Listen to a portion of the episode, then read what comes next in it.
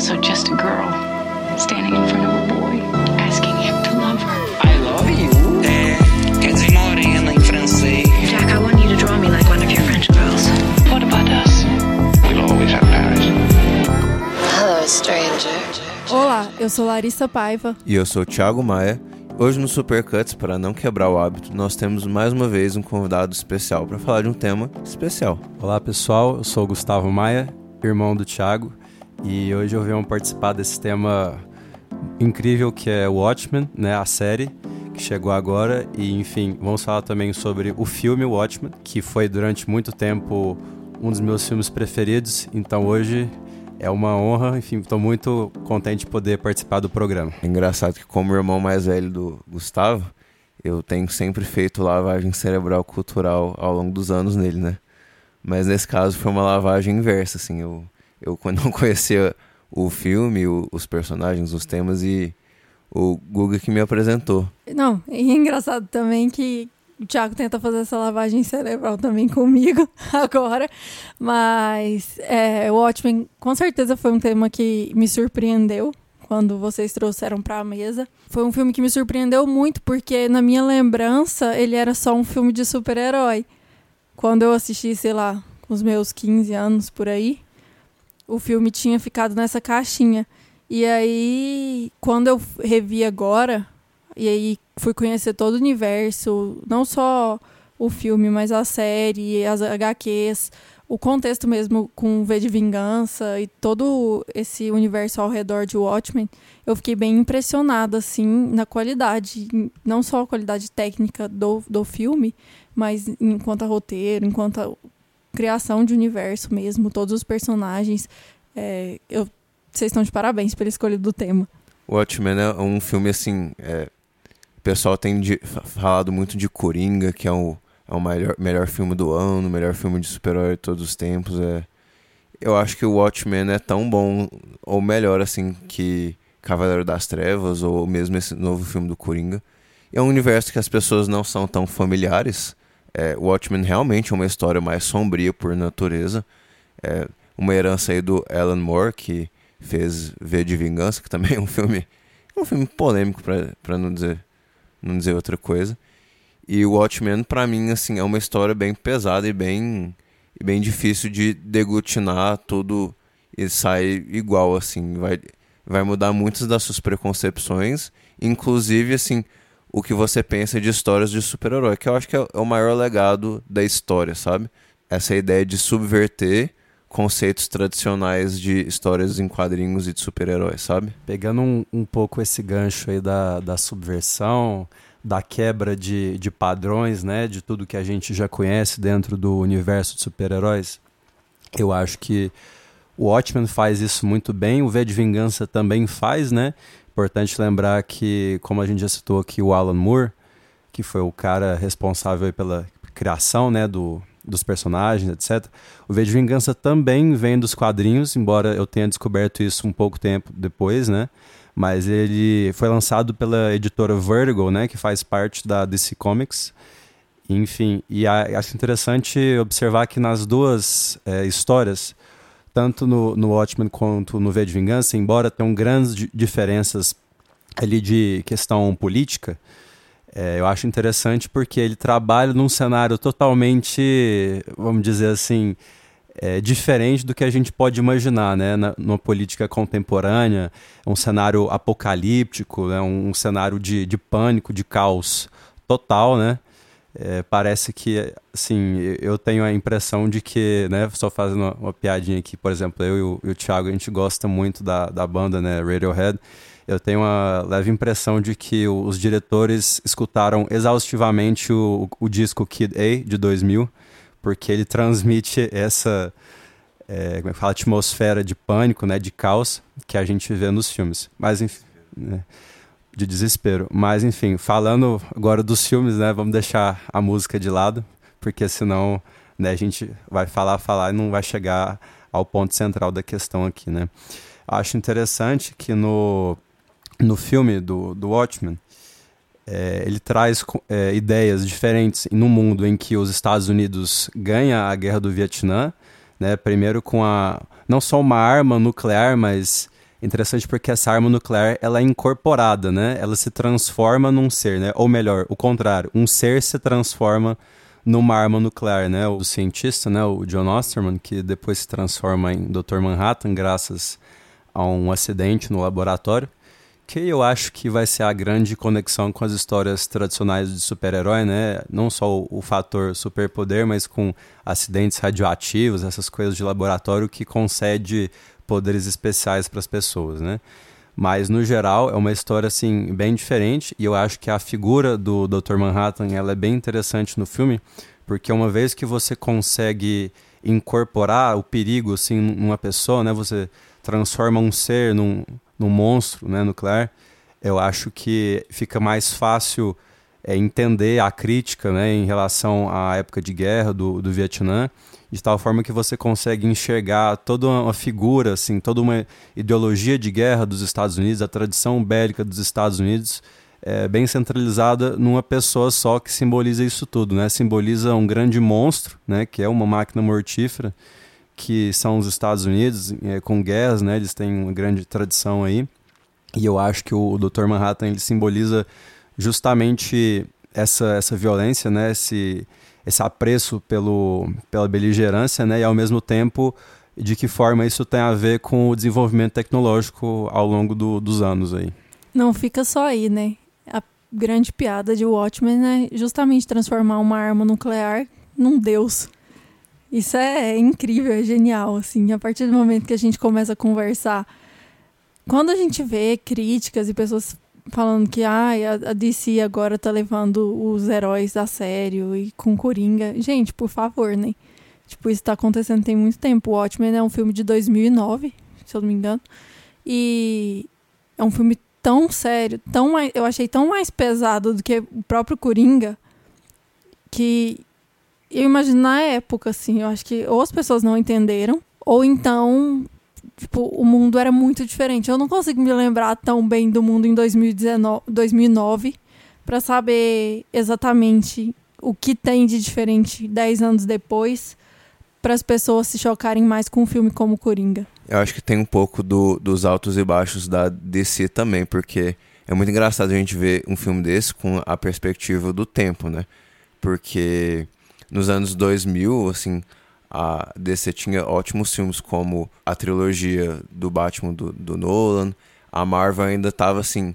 Os filmes, os filmes mais famosos e bem avaliados da Marvel eram ou do, do Homem-Aranha ou do, dos X-Men, que não eram propriedade da Marvel ainda, assim por assim dizer. E teve aquele filme horrível do Hulk. Na verdade, os dois filmes do Hulk foram muito ruins. O com o é, Eric Bana e o Edward Norton.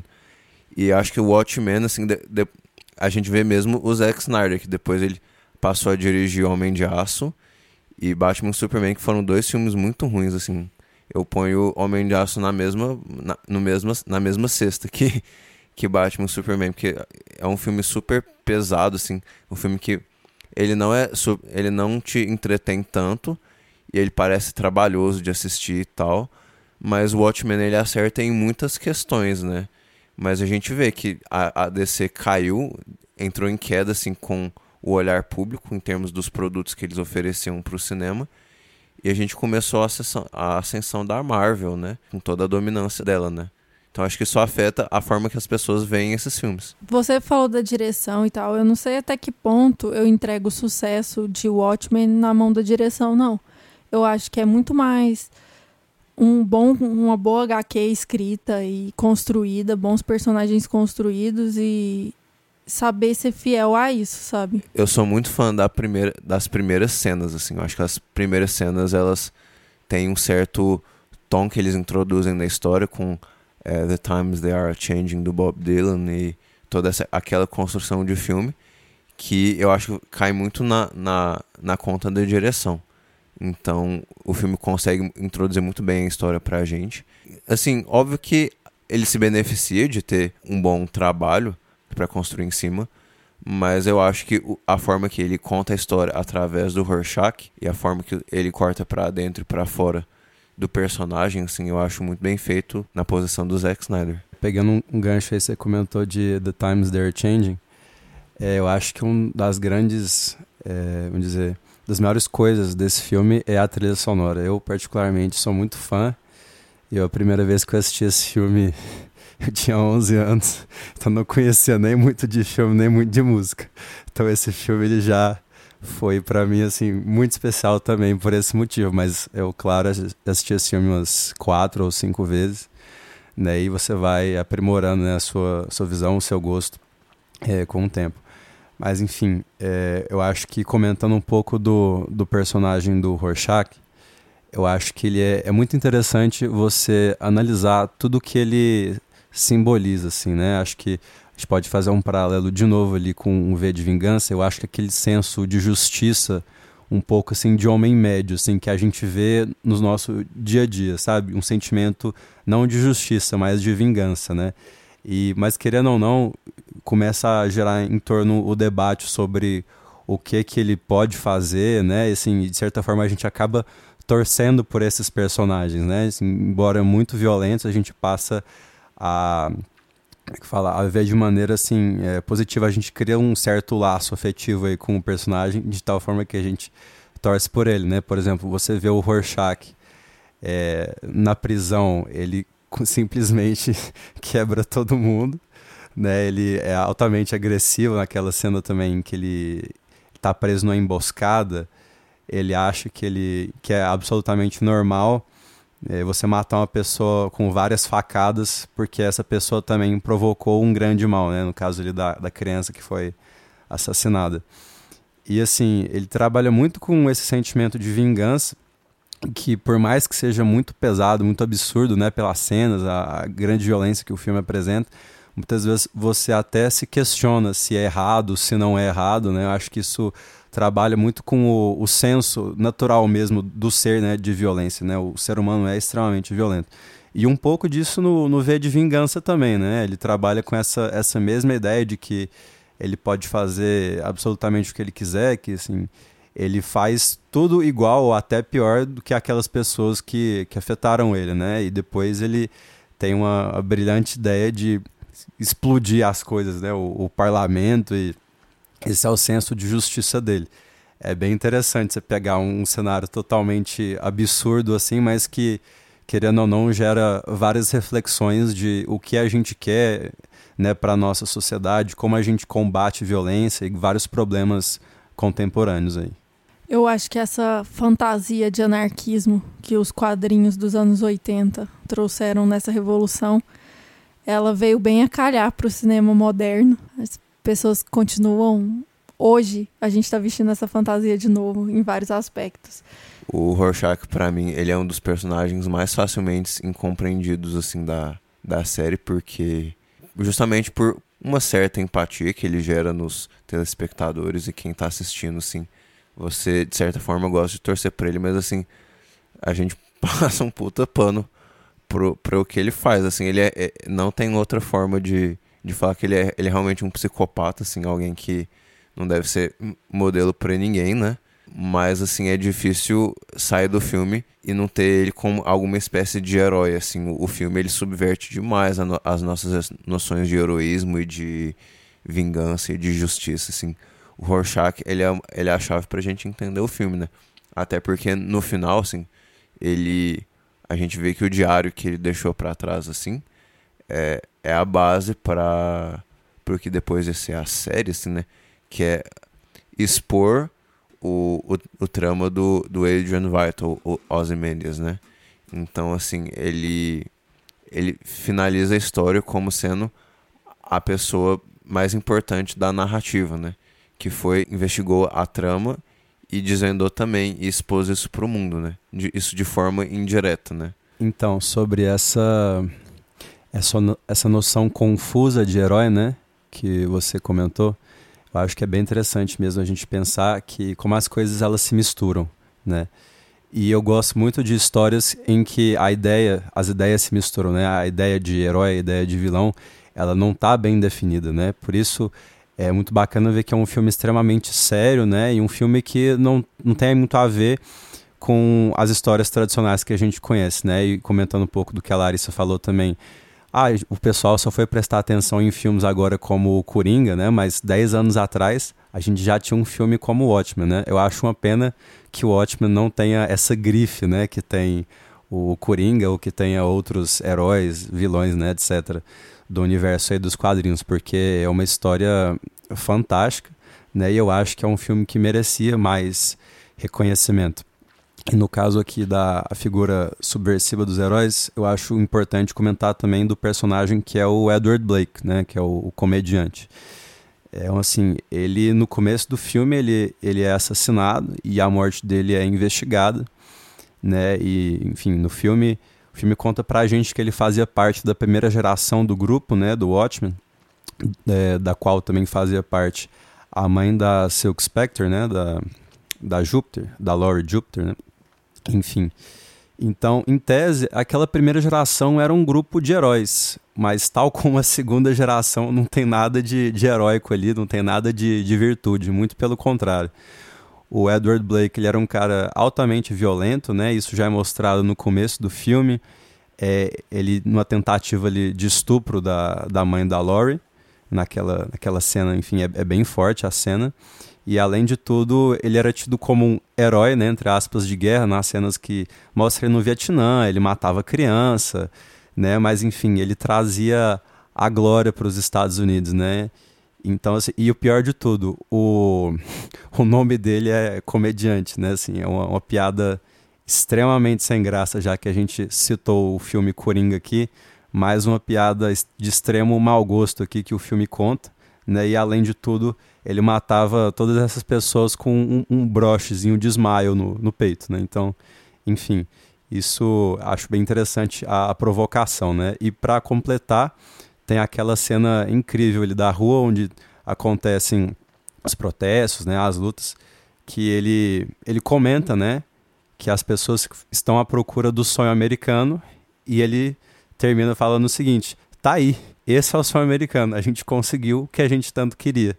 Né? Acho que é uma, uma bela de uma provocação e acho incrível como o filme consegue mostrar isso pra gente. Sempre que eu tô assistindo um filme, eu gosto de pensar na perspectiva se eu estivesse trabalhando ali, se eu fosse diretora em algum, em alguma, algum aspecto, né, alguma área. E aí eu tento imaginar como representar e acreditar nesse universo.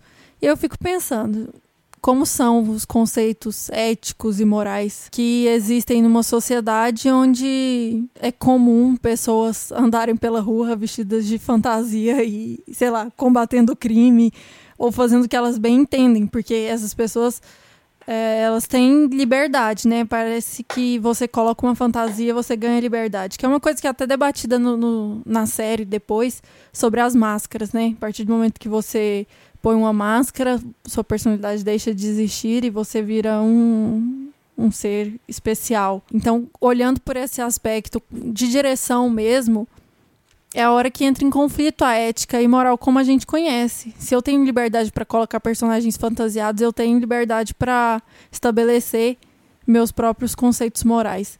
É muito isso, a gente vê isso trabalhado mais a fundo na série, né? A série ainda não estabeleceu tanta tanta história pra gente até, até agora, assim, a gente tá começando é daquelas séries bem lentas que vão trabalhando, são, são bem densas e vão, eles vão adiando certas resoluções de personagens, de narrativas, né?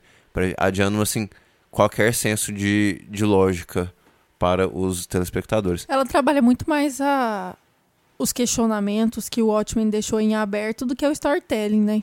Espero eu que no futuro, nos próximos episódios, a gente vai entender como a série trabalha essa continuação do universo, né? Mas a gente vai já ver alguns, alguns personagens retornando, tudo mais e tal.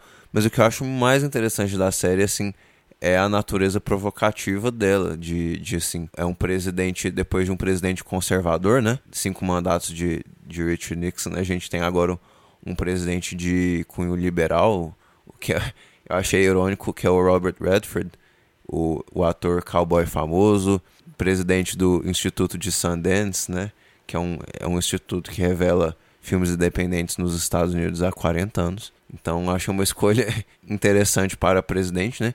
E a, meio que assim a moeda mudou, né? É a tentativa de reforçar certo, certos conceitos na sociedade muito através da força, muito através da autoridade, né? Assim, é um filme que ele tenta, ele tenta atacar qualquer tipo de autoridade na sociedade, como a Larissa mesmo falou, ele tem uma veia bem anarquista mesmo, né?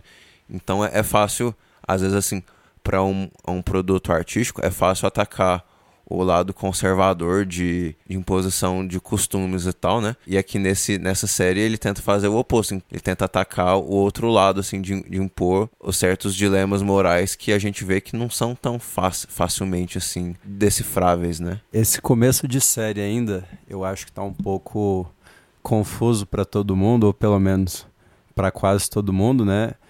Tinha comentado com a, com a Larissa antes de começar aqui, dela também ainda não não entendeu exatamente o que está acontecendo na série, mas a, ao longo do tempo a gente vai entendendo melhor os personagens e tal. Mas já achei bastante interessante, assim, né? Como eles colocaram uma nova perspectiva, né? Depois da, daquela geração que a gente viu do, do filme, no meio dos anos 80, ainda em época de Guerra Fria. Eu acho que agora eles estão trazendo na Idade Moderna né, um pouco depois, com certeza, eles pensaram no fenômeno do, do Black Lives Matter, né? Então já começam os primeiros episódios falando bastante dessa questão de racismo, né, e tal, e como a, o, o KKK ele é forte no filme e de novo trazendo, claro, é, embora não sejam exatamente nos primeiros episódios não sejam aquelas roupas de super-herói que a gente conhece, tem a, a gente, a Angela Eibar, ela já tem um, uma roupa assim de, de vingador, né, de super-herói. E os policiais, achei curioso que os policiais eles têm que esconder o rosto, né?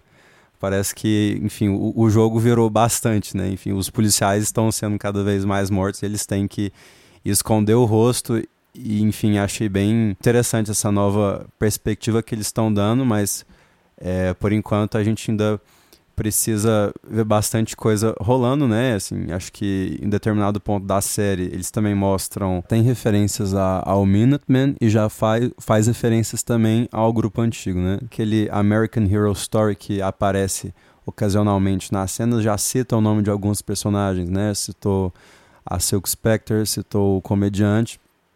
Então, eu acho que ainda eles vão fazer bastante referência, né, aos personagens antigos que eles vão mostrando a cara pouco a pouco. Mas achei interessante até agora o, o contexto em que eles estão trabalhando. E, enfim, acho que a HBO tem bastante competência para trazer uma história totalmente original que vai agradar tanto os fãs antigos quanto os novos. Por mais que eu não esteja fazendo conexões ainda com o filme, né? A série, ela vem me prendendo bastante, assim, confesso que Estou bem interessada em ver para onde vai. É, fico bem contente quando eu consigo linkar a história antiga. Estou bem contente também com a formação desse universo, desse futuro, né, de Watchmen ali, como esse futuro é construído, o que está acontecendo de background ali, por exemplo, aquela chuva das lulas, dos moluscos, vai te deixando curiosa de um ponto de, pô, dá para trabalhar futuro de diversas formas, sabe? Não precisa ser um futuro estilo Blade Runner. Não falando mal de Blade Runner, que é meu filme favorito, mas dá pra dá para brincar com isso, sabe? Dá para existir um futuro que não as pessoas não estão ligadas às telas. Que hoje em dia quando a gente para para pensar em futuro, a gente a primeira o primeiro questionamento que eu tive foi: mas está no futuro mesmo? Que futuro que é esse que as pessoas conseguem conversar com Marte, mas a comunicação entre elas é difícil. E parece que é uma escolha mesmo, sabe? Parece que aquela sociedade já passou raiva o suficiente para tomar escolhas diferentes que a gente toma hoje, que, a, que o nosso mundo toma hoje, né? Então, é uma série que te prende. Realmente, assim. Quem chegou ali meio que de paraquedas, eu acho que não entendeu nada, absolutamente nada sem o filme, aquela série, pelo menos por eu já ter assistido, só fez sentido assim. Eu não conheço ninguém que chegou na série à toa, assim, e falou que conseguiu assistir tranquilamente. É uma pena que a pessoa não vai entender todos os paralelos que o universo traça e, assim, o, o, o material que ele tá bebendo, né? Mas eu acho que é uma série, assim, ela, é- ela é boa de ver mesmo, mesmo assim, tipo, ela é muito envolvente, ela é bem dirigida, assim, pra quem gosta desse tipo de série que envolve, assim, violência e, e tramas policiais e em- tramas interpessoais, de, cheio, de tons de luta racial, sabe? A série, ela, pelo menos eu espero que ela funcione assim, mesmo pra quem não, não conhece a série, o, não conhece a história original, né? Eu espero muita coisa da série daqui pra frente. Eu espero que a, a temporada se tenha um desfecho satisfatório, que eu tenho certeza que ela vai ter, assim, a HBO, ela tem uma certa qualidade no, no material dela. Eu adoro as cenas que tem a trilha sonora do Trent Reznor e do Atticus Ross. Eu acho que eles conseguiram instituir uma, sen uma sensação de tensão e de suspense ao longo da série que, assim, é realmente o que eu gosto de ver num, num produto audiovisual mesmo. A Índia, ela, ela vestiu muito bem esse papel de personagem principal, né? Eu acho que ela tá levando a série nas costas, assim, tá conduzindo todos os outros personagens ao redor dela muito bem. É, a atuação dela é muito boa. E a presença dela em cena é muito boa. Quando ela tá em cena, o que eu percebi é que tudo fica meio desfocado, assim. Ela é realmente o cerne dessa nova história. Eu acho que, assim, você pode gostar ou não gostar do trabalho do Damon Lindelof, o diretor de Lost, de The Leftovers, né, e outras, tantas outras séries, mas eu acho que ele sempre consegue prender muito bem a gente na tela, sabe? Ele sempre consegue criar esse senso de suspense e de tensão em todos os produtos dele. Vocês querem dar uma nota pro filme? Eu dou um sólido 8, assim, pra Watchmen, o filme. Eu vou reservar meu julgamento para mais tarde, para a série, porque a gente ainda não teve nenhum terço, assim, da temporada. Mas eu, eu adorei o filme. Eu, acho, eu dou um 8 porque ele faz uma desconstrução muito forte das, das nossas noções de super-herói e, e super-vilão. Super. É um filme bem criativo que eu, eu gostei muito. De defeitos, assim, não é tão defeito, mas assim, é um filme realmente muito longo. Ele é um filme que talvez, assim, certos momentos talvez não seriam necessários num contexto maior, no sentido de nem todos os personagens eles somam tanto para a série, assim, a gente tem muita informação ali no filme que não necessariamente servem à narrativa. Eu achei assim, mas o filme é bem legal, é muito divertido de se ver, principalmente as cenas de violência ali com o Rorschach. Então eu gosto muito do personagem do Coruja e da Laurie Jupiter pela simbologia que eles se apresentam, né? Tipo assim, dois super-heróis que, que encontram animação e adrenalina na vida só quando eles estão lutando ali para tentar salvar o mundo e eles acabam não conseguindo salvar o mundo. Então tem muita coisa simbológica por, por trás disso. Eu gostei bastante. Assim, eu antes de cravar a nota de cara, eu quero comentar um pouco assim.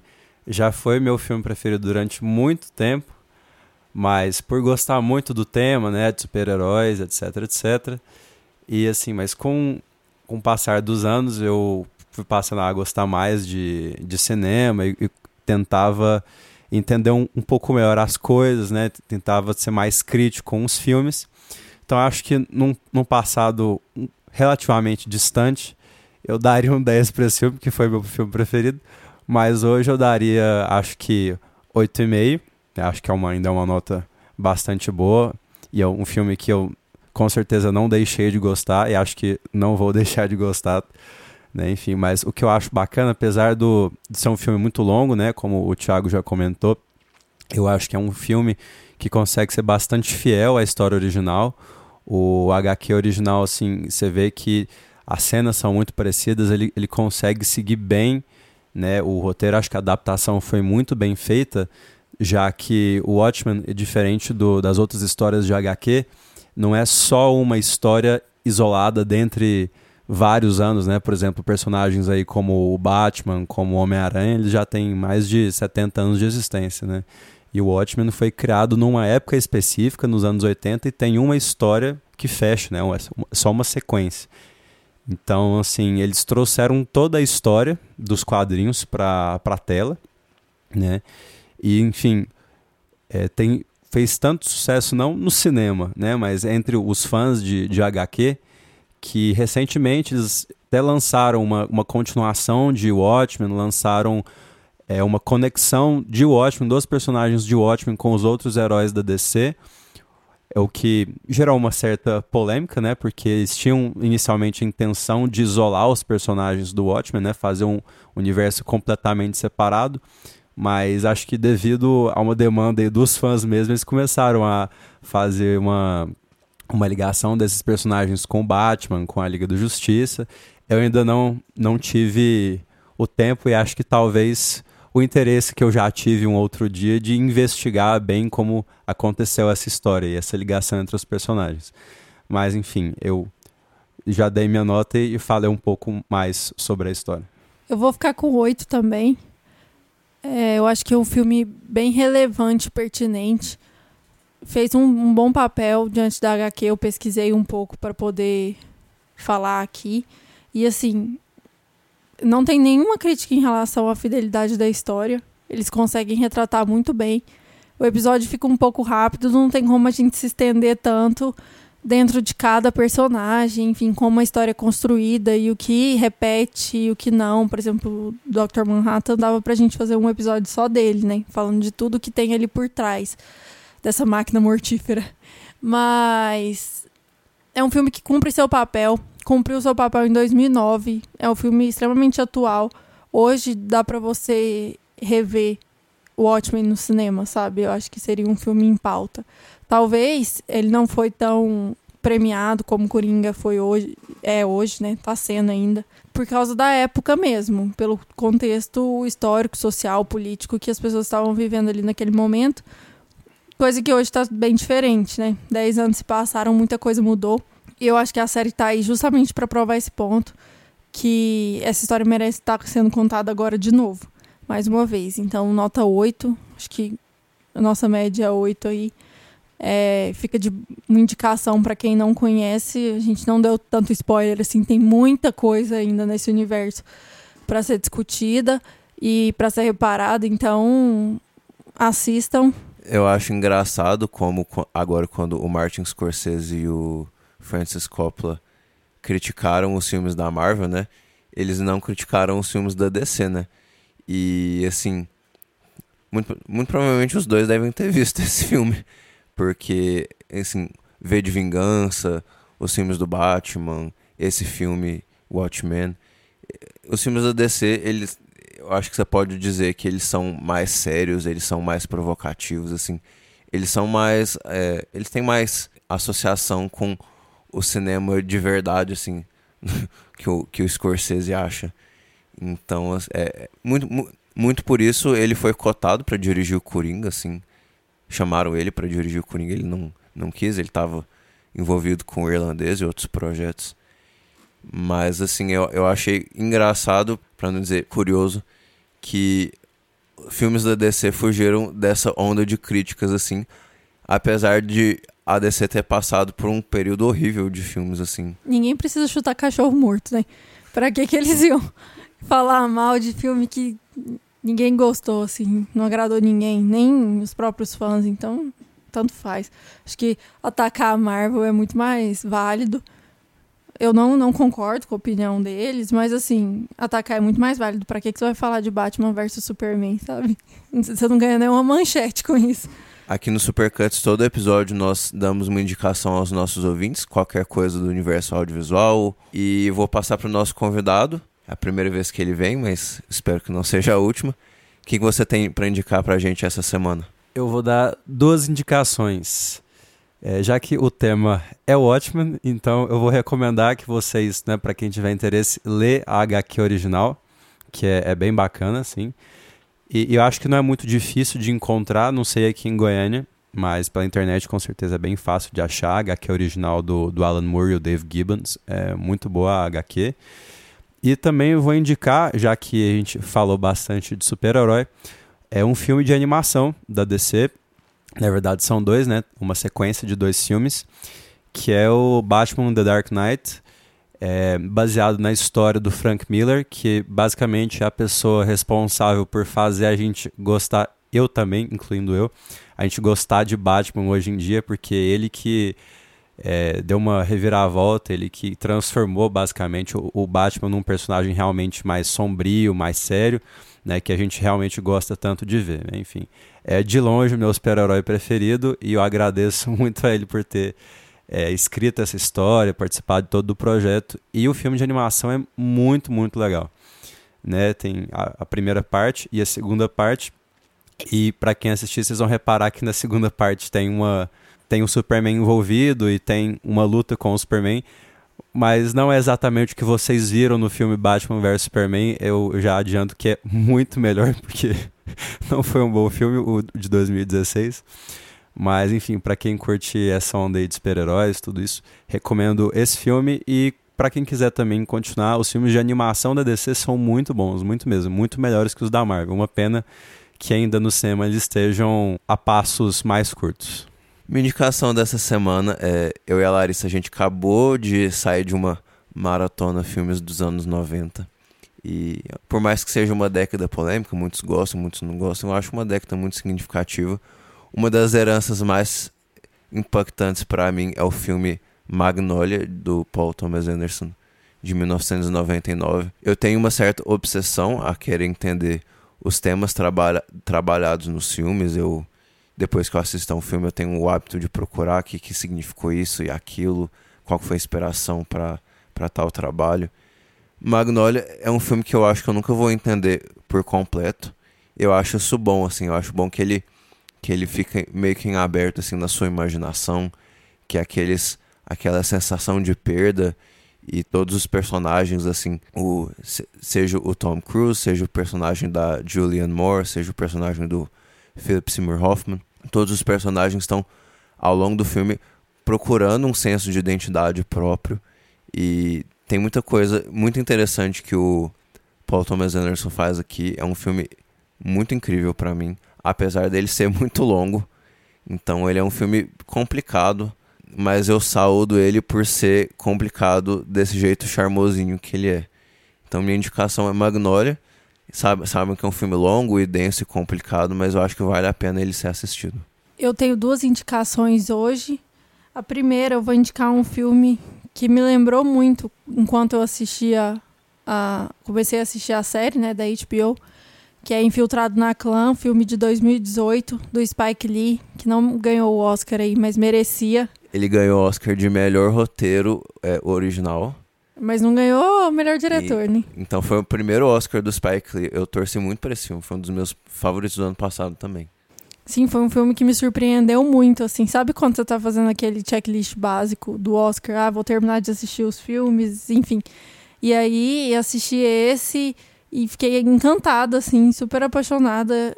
É muito bem feito o filme. O figurino, eu fiquei extremamente apaixonada no figurino. Eu saí do filme querendo tipo, mudar meu guarda-roupa para os anos 70, assim. Então, minha dica de cinema essa semana vai ser essa. E eu também quero indicar para vocês um podcast que serviu de referência também para esse nosso de hoje, do PH Doria, podcast aqui da Elis também. O nome do, do programa é Quem Olha os Olhadores. É um, um episódio que ele fala sobre o Watchmen, enfim, todo o background aí da construção dos heróis e anti-heróis. Fica a dica para vocês, não só esse episódio, como todos os outros. O PH faz um trabalho muito legal lá. Pessoal, a gente agradece muito a quem nos escutou até aqui. Lembrem de nos seguir nas redes sociais, nós estamos no Facebook, no Twitter e no Instagram. Mandem perguntas, e-mails, dúvidas, quaisquer questões para a gente, a gente fica feliz em respondê-los. Então, interajam com a gente nas redes sociais. Se você gostou do programa, divulguem para os seus amigos cinéfilos que é muito importante para a gente, para a gente ampliar nosso círculo de ouvintes. Queria agradecer também ao nosso convidado, Guga, obrigado por ter vindo. Venha sempre, a mesa está sempre aberta para você. Obrigado, pessoal, por, por essa oportunidade de poder participar do, do programa. Eu, infelizmente, ainda não tenho toda a expertise de vocês aí com o cinema, mas eu espero é, ter contribuído aí pro, pro episódio na medida do possível. Tchau, gente. Até a próxima. Até a próxima, pessoal. Say what again? I dare you, I dare you, I double dare you, motherfucker. Say what one more goddamn time. I'm sorry, Dave. I'm afraid I can't do that. He told me, keep your friends close, but your enemies closer. The force will be with you.